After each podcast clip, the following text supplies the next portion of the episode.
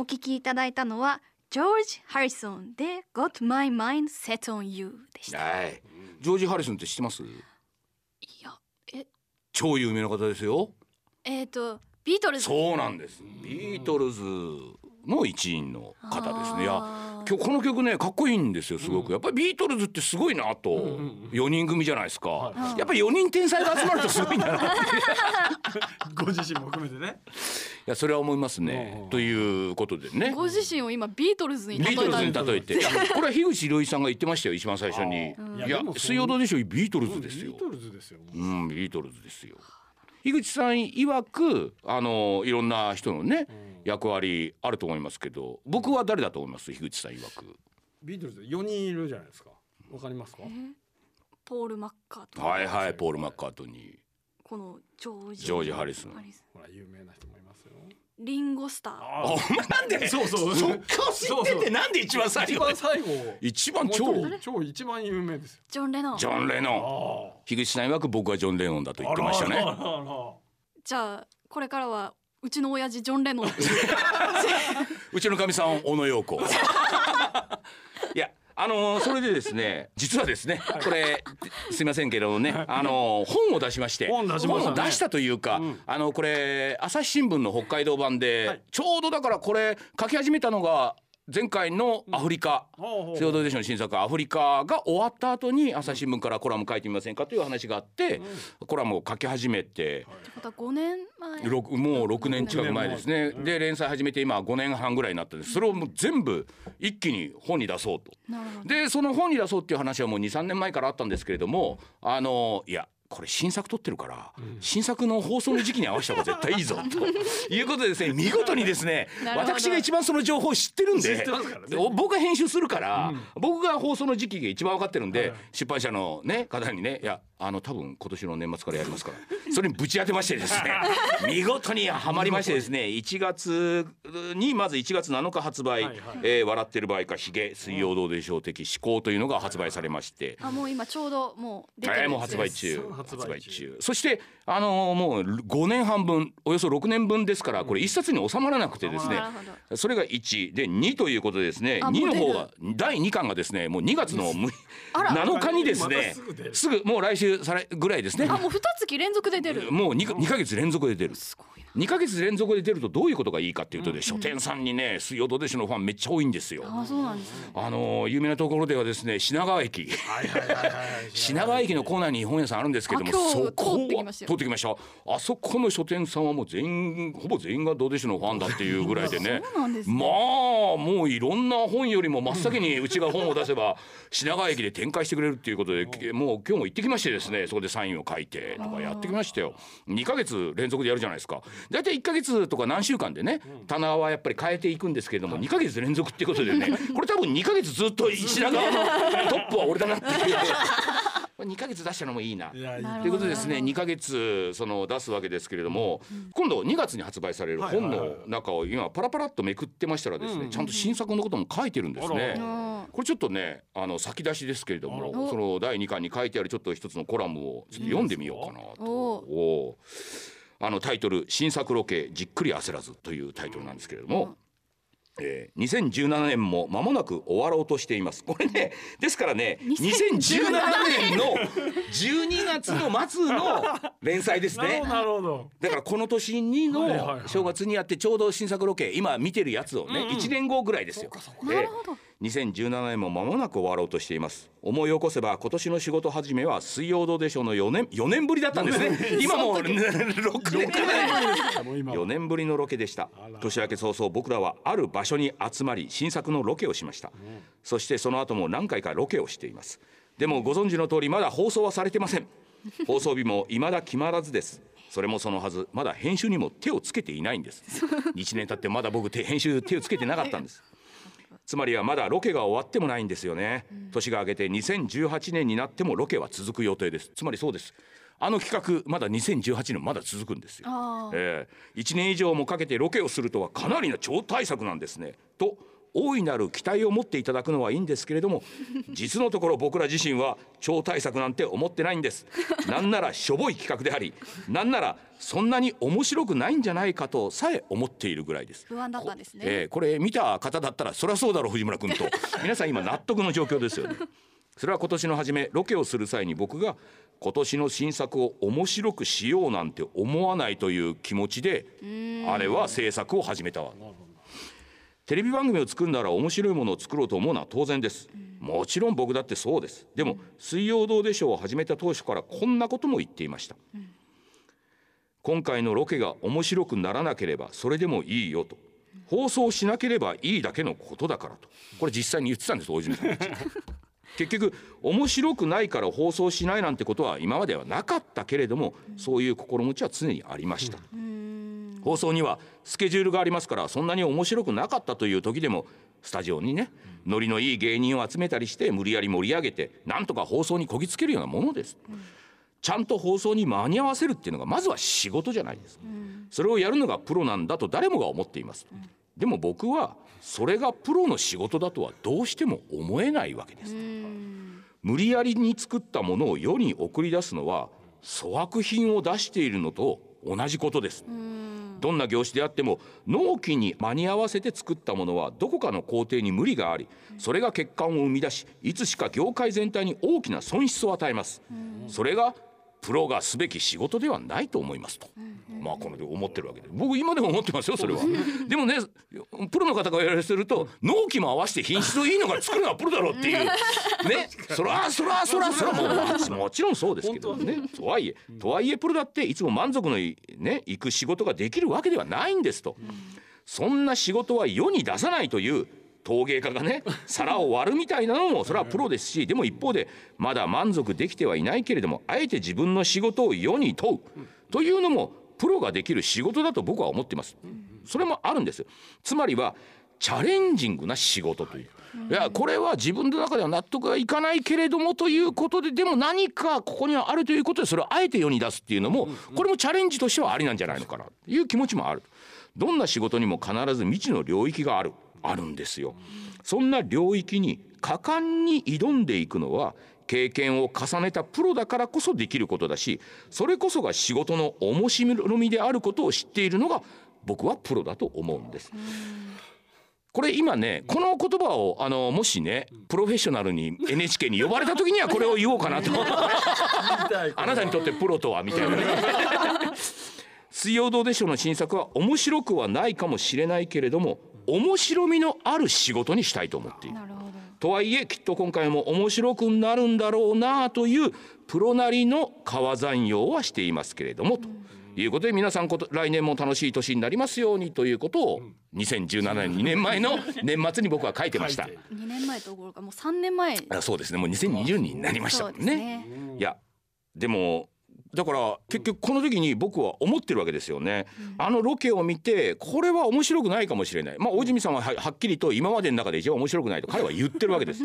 でもその時に僕は改めて思ったのはまず最初にこの今回の作品を面白いと思わようとしないっていう気持ちから始めた、でここに何かの領域に行くんじゃないのかと。プロっていうのは面白くするために今まで頑張ってたけど、この50代を超えた時に「水曜どうでしょう」っていう番組を面白くしないという領域に行ったらこの番組はどう変化するんだろうか。だからプロだから面白くしようと思えば大泉さんにいろんなことやらして別にこんな企画じゃなくても他にいろいろ企画があると思うんですけれどもこの状況の中この年の中、我々がこれから領域にはまっていく時にどういうところがあるんだろうか、これは経験のあるプロだから その新しい領域に我々がテレビの中で踏み込んでいけるんじゃないのかっていう気がしたんですよ。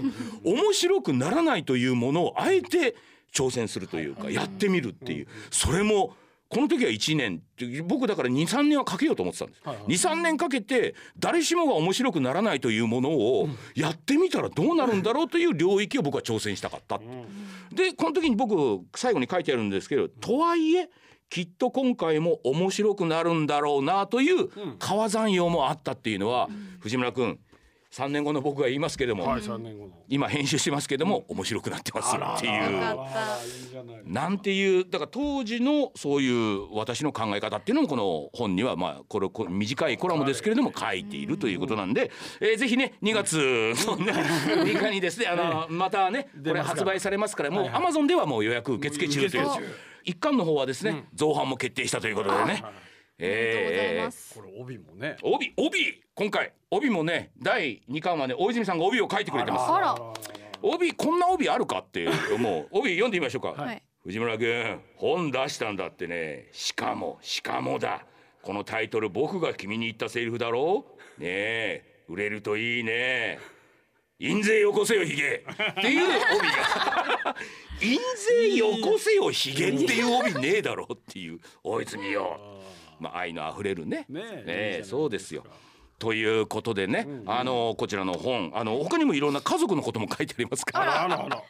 出てくるんじゃないですかいろいろとね、ちょっと過去のこととか、私の知らないことまで暴露されてたりする、ちょっとね。まあでもなんか次女のことあんまり書いてない長女の泣ける話なんていうのはね あーなるほどなるほど。ありますよ。あれあれあれあのね小さかった娘が歩き出す春になんていうねちょっと泣けるコラムもありますんでね。そこには次女は全然出てきませんね。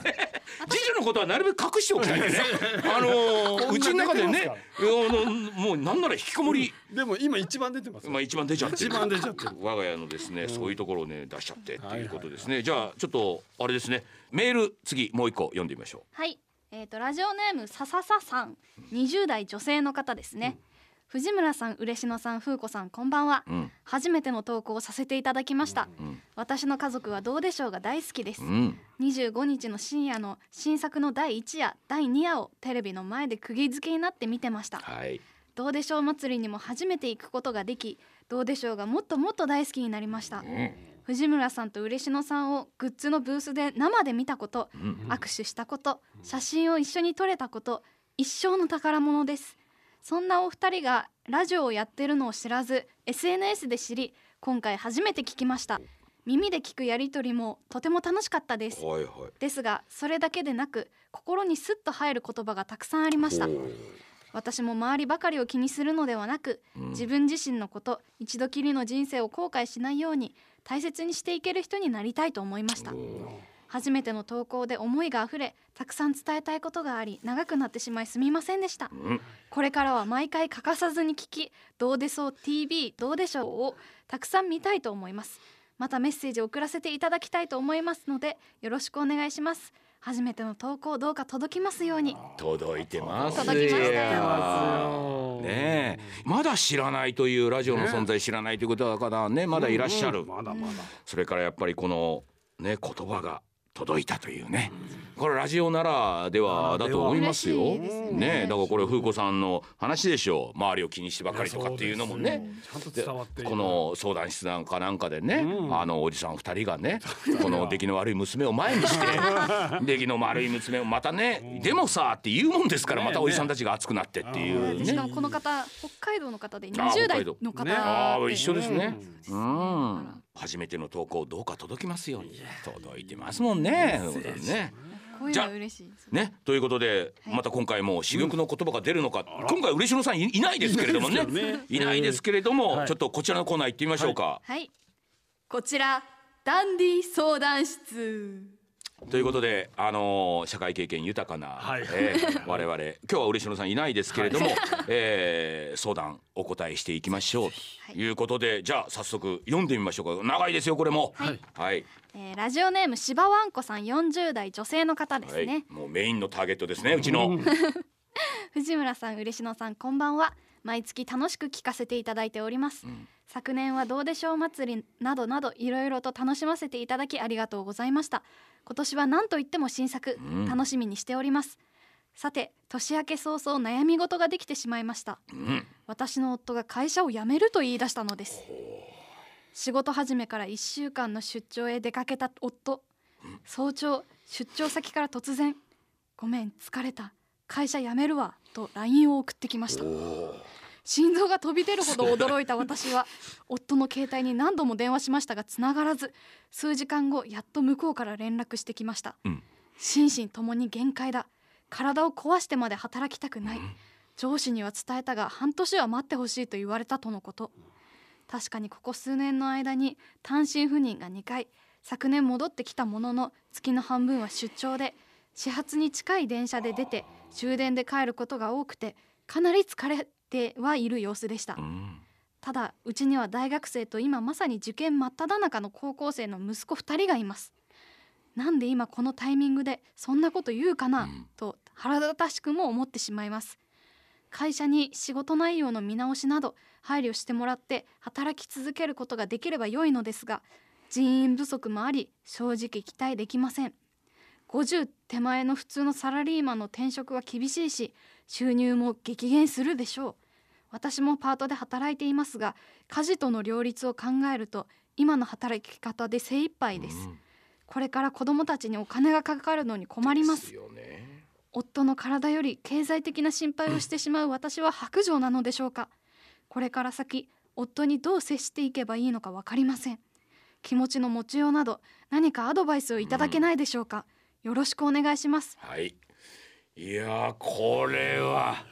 いやこれさ娘さんの立場でねあなたなんか今でもまあ私たちの収入に頼って生活してるわけですよね。ね。どうします？もしお親父である俺がいきなり仕事を辞める辞めたいんだって言った時子供としてはどうまずのどんなことが頭に浮かびますあーこれ大事ちょっとかだよね。えーって思うよね。マジで？とは思う。夜中さ俺が帰ってきてさ奥さんと二人で話をしてるわけだよ。でお前がトイレかなんかに行こうと思って2階からトントントントンってやってる時にさ 奥さんがさ「え？なんで?」っていう言葉聞こえるわけだ、その時お前トントントンの階段が手前でちょっとおしっこ漏れそうなんだけど今ここで私が行くのはまずいなと思って。でも気になるからお前聞いてるわけだこうそば耳をね。聞いてる。よね聞いてる時にさ俺がボソッとさ「いやもう限界だやめるわ」えー、でも風子は大学次行くのにさみたいな話をしてる時にさやっぱ娘というか子供はもうどうしようもないよね。まあどうしようとは思いますけど、うん、でもなんか今だったら私はその仕事をしたことがないので、うん。はいあのであの仕事をしたことがない人間からしたら仕事でね苦しんでる方とか、うん。辞めたいけど辞められないって思ってる方とか、うん。その仕事の辛さが原因で体を壊してる人とかを見ると、うん。仕事辞めればいいじゃんって思っうんうん。ちゃう、思っちゃう。そうん。そんなにしんどいんだったら辞めればいいじゃんって、うん。辞めてから考えればいいじゃんって思ってしまうんですよ。今はね。そう。うん。なんですけどなんかそのいざそうなった時にまあうん。確かになんか、そういう人たちって大体そのじゃあなんで仕事辞めないのっていうと、うん。生活できなくなっちゃうからって言うんですよね。そうですよ。うん。うん。でも生活できないからっていうのは、今のうん。生活が続けられないからっていう意味であって。生きていくことはできるんじゃないのかなってうん。個人的には思うんですよ。あら風子さん。生きようはあるんじゃないかなっていうのは もうさだったらお前ちゃんとやれよってだったらさってなって いやあのね風子さんね風子さんやっぱりさすがに引きこもりだけあってね。でもねし僕もね真髄はそこだと思うんですよ。いろんなことを思いついたことを携帯にねメモしてるんですけどちょうど僕ねあのもう何ヶ月も前なんですけどちょっとメモしたことがあってそのまさにこういう状況。うん。こういう状況の時にもう始発の電車で行って終電で帰ってくるなんて無理じゃないですか絶対に。いやそれはもちろん1回2回は全然いいですよ。どうしてももううんあれだからっつってもうとりあえず2時間仮眠して会社行くわ。その状況はいいんですよ。俺そんなのは全然ありだと思うんですよ。い。やそれは自分がやらなきゃいけないことがあるからああこれは間に合わせなきゃいけない。俺は無理するわって。それはあっていいんです。でもこれが自分がやろうとしてやっているわけではなくて、もうそういうふうにやってもらわないと困ると周りから言われてやるのと自分がすまん俺はもうちょっとあの悪いけど風邪ひいてるけどこれもう今日会社行かなきゃいけないからと能動的に自分で仕事を片付けたい。自分はこれをやらなきゃいけないんだっていう気持ちとじゃなくて周りの状況からもうこれやってくれよということで間に合わなくてもいやもうしょうがないっつってやるのとこれ意味がすごく違っててこの2つがここをまず考えていただきたい。でこのお父さんはもちろん多分後者なんですよね。そのもう会社から言われてもうこれ、多分無理なんだよ言われてるんでしょそれを片付けるためにはもう自分は行きたくないけれども夜中までやって翌翌朝まで行かなきゃいけない。こういう状況だったら僕はもうやめて当然だと思いますね。あの仕事ってさ生きるために仕事をするわけじゃない？うん。生きるためにそれを稼ぐために仕事をしてるんですよ。でも彼の場合は仕事によって死んじゃうかもしれないんですよ。っていうことは仕事は生きるためにやるものだから、死んじゃうんだったら仕事なんかする必要ないんですよだからこの時点でおかしいんですよ非常に。だからもうね奥さんとしてはそれは困るっていうのはあるけどこれ旦那さんまあ僕も男ですから分かりますけどこの旦那さんの仕事の状況っていうのはもう彼は生きるために仕事をしてるんじゃなくて今彼は死ぬ方向で仕事に追われてるっていう状況だからこれはやめて当然ですよと。これはそうですよと。で風子さんが言ったみたいにいや他に考えた方がいいんじゃないですか。今の生活のレベルとかっていうんではなくてまずこの旦那さんも今の仕事以外の選択肢っていうのは僕はもうこれは考えていいと思う。あなたは今生きるために仕事をしてるんではなくて死のうとして仕事をしてる仕事に殺されようとしてるからこれはもう本末転倒だっていうのもはっきりしてるんでだからあなたが言ったようになんか違う生き方は考えた方がいい。これはだからある種経験と思ってもいいのかなと。でももちろんね40代後半40代になって他の仕事がどうのこうのってね探すの面倒だってし大変だろうって思うけど今この状況で彼は仕事を続けてたら彼はもう仕事っていう意味が全くなくなってしまうから。なんかななんなら仕事ではなくこれ暴力だよねって思なんかう心を壊してまでやるやることはないです仕事は仕事は心を壊してまでやることはないです、でもそのためにじゃあ僕言いたいのは一つだけねこの旦那さんに言いたいのはあなたはここまでになるまでに自分で手立ては打たなかったのかなと。うん。仕事というものに対して自分でイニシアチブを取れるようなそういう手立てって彼自身やんなかったのかな。そこに関してはちょっと反省してほしいと。だって半年は待ってほしいって上司に言われたということは彼は会社の中では頼りにされている人間なわけですよ。で彼は言われたまんまにもしかしたらやってたのかもしれない。自分がこういう能力があるとかではなくて言われたことをバーッとこなす能力が非常にあったのかもしれない。だから他の人は彼に頼めば何でもやってくれるというふうに思って彼に仕事の肩を非常にあの与えてたのかもしれない。だから彼自身にももしかしたら責任はあるっていう気もする。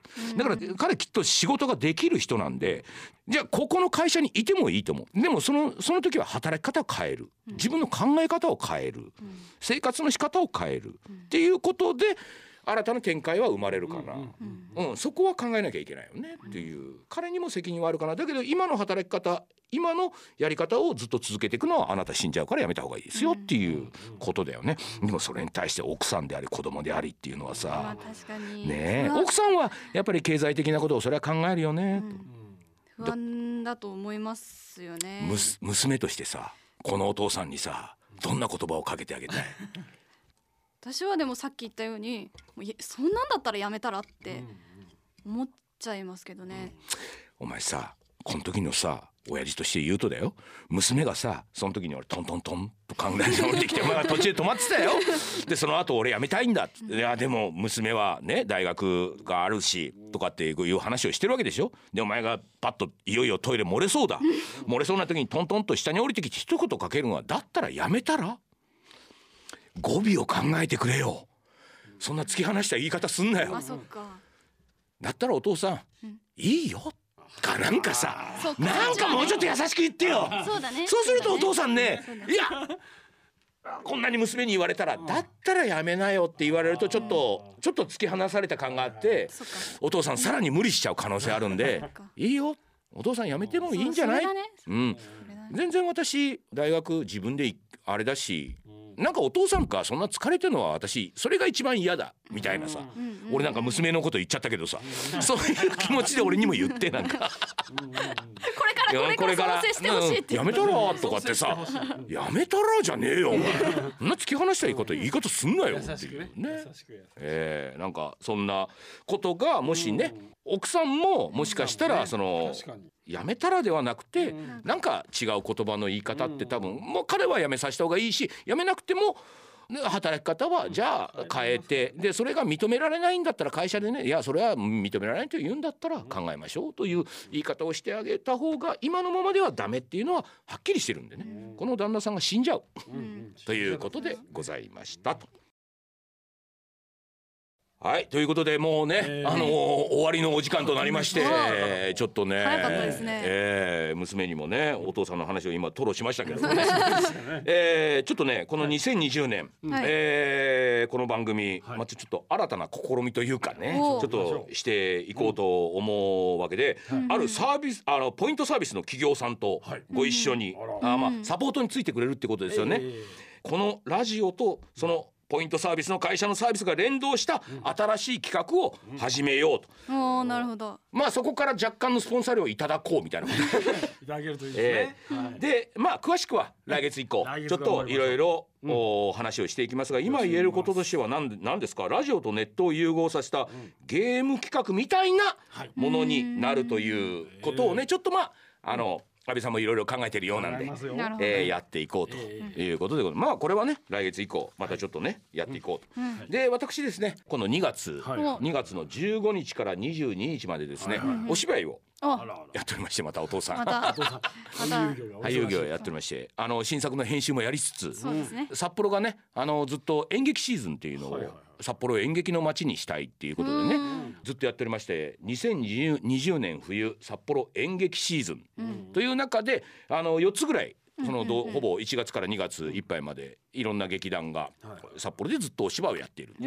中で今回稲田組、うん。えー参加私もしておりまして、えー2月15日から22日まで亀屋演芸場物語というあいうのをですね、うん。えーやりますと。私漫才師の役でね。前も一回や一回やってまねこれも3年ぐらい前かな、うんうん。あの同じ演目をやってるんですよ。まあ、うんあのその札幌演劇シーズンっていうのはまず演劇に親しんでもらいたいっていうことで、うんうんうんうん。過去にやって好評を博したお芝居っていう、お芝居って始まってみないと分かんないんで、うんいやまあお芝居初めて見に来る人も昔これあのやって好評でしたよっていうものならまあ見に来やすいでしょうということで、過去にやったということで私この前出た時は全然違う役だったんですけど、うん。今回はそのまあ主役というかあの漫才師の夫婦で漫才をやっているその旦那さんの方でうん最後ねあの奥さんの方がちょっと不幸なことが起きてその飲んだくれだった漫才師が頑張っていくみたいなうん。本当になんか普通にもう人情劇です。